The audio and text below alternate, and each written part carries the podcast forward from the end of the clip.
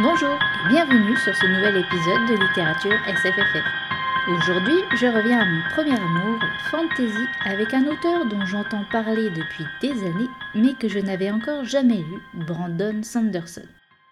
J'ai écouté les conseils et démarré ma lecture par son premier roman, que tout le monde s'accorde à trouver comme le moins bon de sa bibliographie, mais très bien écrit tout de même, Elantris. J'ai lu la version intégrale, parue au livre de poche dans leur collection imaginaire en 2017. La novella L'âme de l'empereur se déroule dans le même monde qu'Elantris, même si c'est un autre royaume qui nous sera présenté. C'est la raison pour laquelle je vous le présenterai ensuite. Alors, Elantris, de quoi ça parle? Raouden, prince et seul héritier de la couronne du royaume d'Arélon, se réveille un matin touché par le Chaod, une magie qui depuis dix ans s'est pervertie. Avant, le Chaod transformait en demi-dieu, et Elantris était le fief de ces érudits qui pouvaient canaliser le Dor. Désormais, et ce depuis dix ans, être touché par le Chaod est une malédiction qui transforme en une sorte de mort-vivant. Ces pauvres airs sont enfermés dans la cité d'Elantris et considérés comme morts. Raoden y rencontre Galadon et n'aura de cesse de trouver ce qui est arrivé à la magie et ce qui explique l'état des Élantriens. Sa reine, princesse du Théode, qui arrive en Arélon pour épouser Raoden, découvre à son arrivée que son futur mari est mort. Elle décide de rester dans ce royaume qui est désormais le sien par alliance ainsi que contrat entre les deux nations. De plus, l'état politique et religieux de l'Arélon l'inquiète au plus haut point. Entre le Giorn Raten et le roi Yadon, elle va avoir fort à faire pour redresser le pays. Elantris était la capitale de l'Arélon, où les Élantriens touchés par le Chaod étaient considérés comme des dieux. Par l'action du Chaod, la peau devenait argentée et les cheveux d'un blanc pur. Les Élantriens pouvaient mobiliser le dor, c'est-à-dire le pouvoir, grâce aux aons qu'ils dessinaient dans les airs, un alphabet logographique et de cette façon fournir nourriture en abondance et soins. Le peuple bénéficiait directement de ces bienfaits et la famine n'existait pas. Pourtant, cette élite faisait peur par sa différence, de là est venu le réode. La chute d'Elantris, appelée le réode, est une insurrection des domestiques quand le chaod est devenu malédiction et que les maîtres ont été vus comme des monstres. La population a pris les armes pour tuer les Élantriens et ceux qui avaient été touchés par le pouvoir étaient difficilement éliminables. Elantris est donc devenue une tombe où on a enfermé tous ceux qui continuaient d'être touchés au hasard. De là est née une nouvelle capitale juste à côté, Caé, avec une toute nouvelle forme de noblesse. Le Shaud du nouveau genre, qu'est-ce que c'est? La peau du maudit est grisâtre, parcheminée comme de l'écorce. La ville d'Elantris est entièrement noire de crasse et boueuse. Là où la magie baigne les lieux, les objets et les constructions sont comme vidés de toute substance. La faim et la douleur sont constantes, mais la mort ne vient pas soulager ces êtres. Pour réussir à tuer un élantrien, il faut lui décoller la tête des épaules ou le brûler. Devant cette déchéance et cette folie ambiante, face à la douleur constante qui devient psychologiquement insupportable, Raoden va avoir beaucoup de mal à trouver une façon de leur rendre l'espoir en attendant de trouver une solution. En ce qui concerne les personnages, nous avons Raoden, prince d'Arélon, apprécié du peuple, l'espoir qu'il insuffle aux habitants du pays est bien la seule chose qui empêche une insurrection. En tant qu'héritier, il remplacera tôt ou tard son père Yadon, qui a restauré le servage. Dix ans, c'est bien trop court pour faire oublier à un peuple ce qu'il fut avant le Réode. En tant qu'élantrien, Raoden, mu par une volonté à toute épreuve, va tout faire pour organiser la résistance des maudits face à la douleur et la folie, en multipliant les astuces, mais son but final, c'est de retrouver la magie perdue et la faire rejaillir comme autrefois. Nous avons ensuite le Jorn Raten, qui est envoyé du Fjorden par le Wyrn, qui est l'empereur et une sorte de pape de la religion Shu-Deref.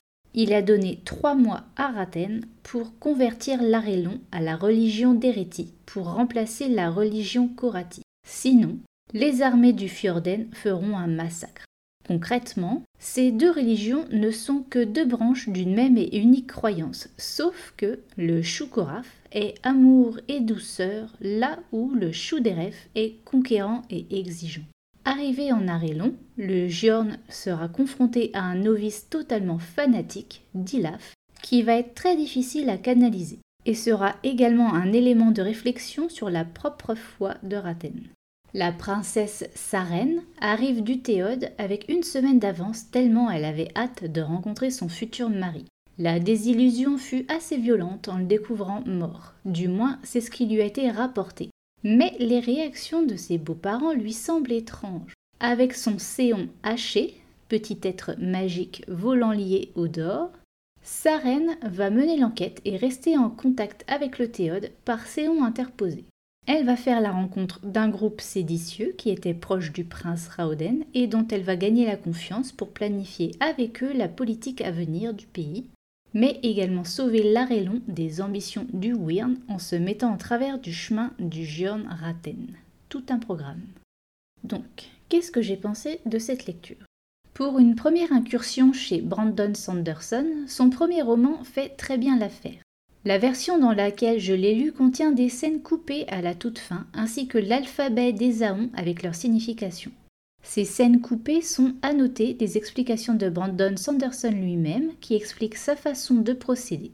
Il a carrément éliminé un personnage à la fin de son écriture, autant dire qu'il y a eu un énorme travail de correction et de réécriture derrière pour avoir un final à la hauteur de son exigence.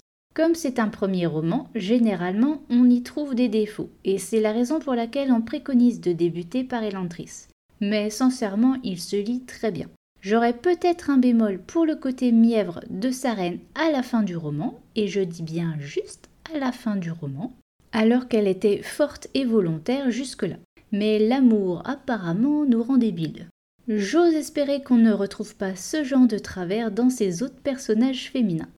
Passons maintenant à L'âme de l'empereur. Donc cette novella, de quoi nous parle-t-elle? L'empire de la rose est aux mains de la faction de l'héritage avec à sa tête l'empereur Ashravan des 80 soleils.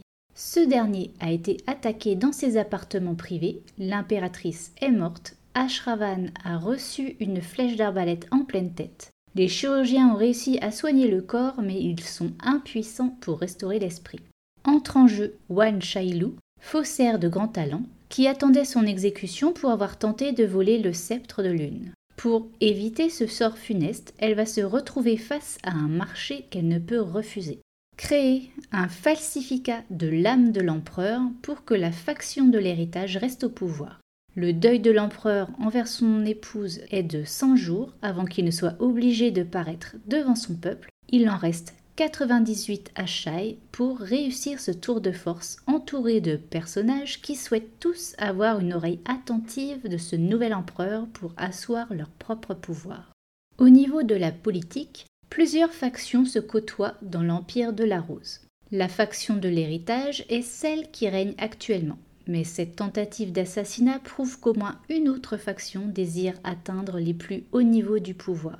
Les soupçons se portent sur la faction de la gloire, celle qui cherche à toute fin à voir l'empereur. Le deuil de ce dernier permet aux arbitres de gagner du temps. Au sommet de la pyramide hiérarchique se trouvent les éminents. Ce sont des bureaucrates dont le statut se voit à la couleur des robes et les fonctionnaires les plus puissants après l'empereur Ashravan sont les arbitres. Ils sont au nombre de cinq et dirigent déjà plus ou moins officieusement l'empire.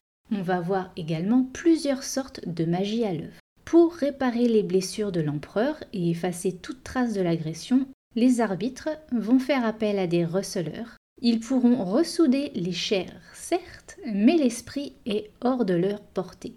Pour compléter la guérison, ils vont donc faire appel à Shai et son talent de faussaire. Normalement, elle est plutôt spécialisée dans les œuvres d'art. Elle a tout de même étudié comment jouer avec son âme pour se donner de nouveaux talents. Mais jamais elle n'en a créé une de toutes pièces, et encore moins dans un temps aussi restreint. Pour créer un falsificat, elle a besoin de spirilite, une pierre suffisamment tendre pour tracer des motifs avec une aiguille et suffisamment dure pour ne pas s'effriter et que les traits soient nets et précis.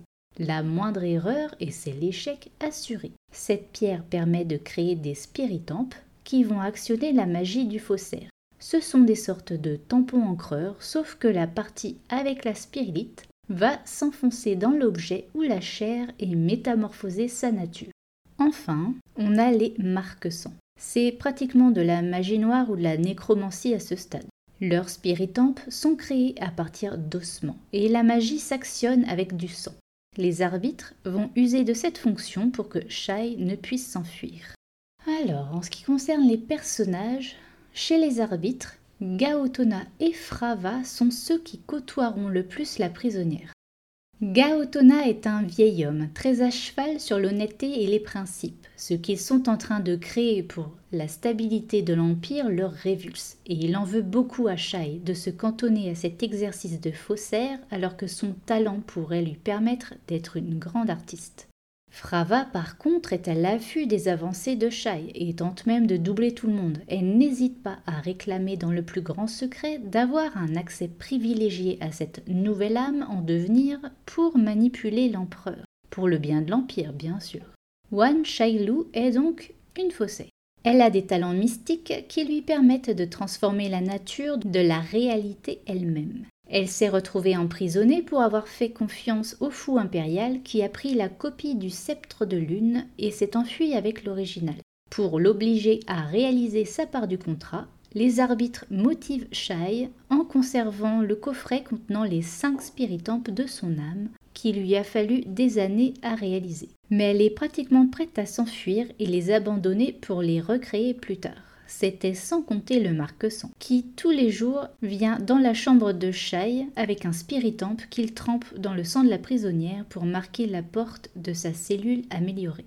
Dans ce roman court de fantaisie, oubliez les épopées au grand air. Cette histoire est un huis clos au sein du palais impérial. Le cadre nous fait penser à une Chine fantasmée avec des personnages de haut rang en robe entourés de vases anciens et précieux. Peu d'action, certes, mais on ne s'ennuie absolument pas et l'intrigue sur la création d'une âme et la préparation du plan d'évasion de Shai est bien menée. Et la psychologie des personnages est très bien travaillée. En postface, on aura également un petit mot de l'auteur qui nous explique comment il a eu cette idée de système de magie et ces genres de petits plus que j'aime beaucoup. Vous devez vous demander pourquoi l'âme de l'empereur ferait suite à Elantris. Rien ne rappelle l'Arélon ni la Hondor. Alors, dans les grandes lignes, effectivement. Mais il fait tout de même partie du cycle d'Elantris dans les menus détails que seul le lecteur du premier roman saura reconnaître. Pour autant, ces détails sont vraiment ténus, ce qui fait que si vous préférez débuter la bibliographie de Brandon Sanderson par l'âme de l'empereur, c'est tout à fait possible à mon sens. L'intrigue, tout comme les personnages, sont totalement indépendants d'Elantris. À vous de jouer. Voilà, Littérature SFFF, c'est fini pour aujourd'hui. Si l'un de ces romans ou les deux vous intéresse, pensez aux librairies indépendantes ou au site internet Place des libraires. Le lien sera dans les détails de l'épisode. Si vous lisez sur liseuse, ils sont tous deux disponibles en numérique également. À dans 15 jours pour les sorties de février. Salut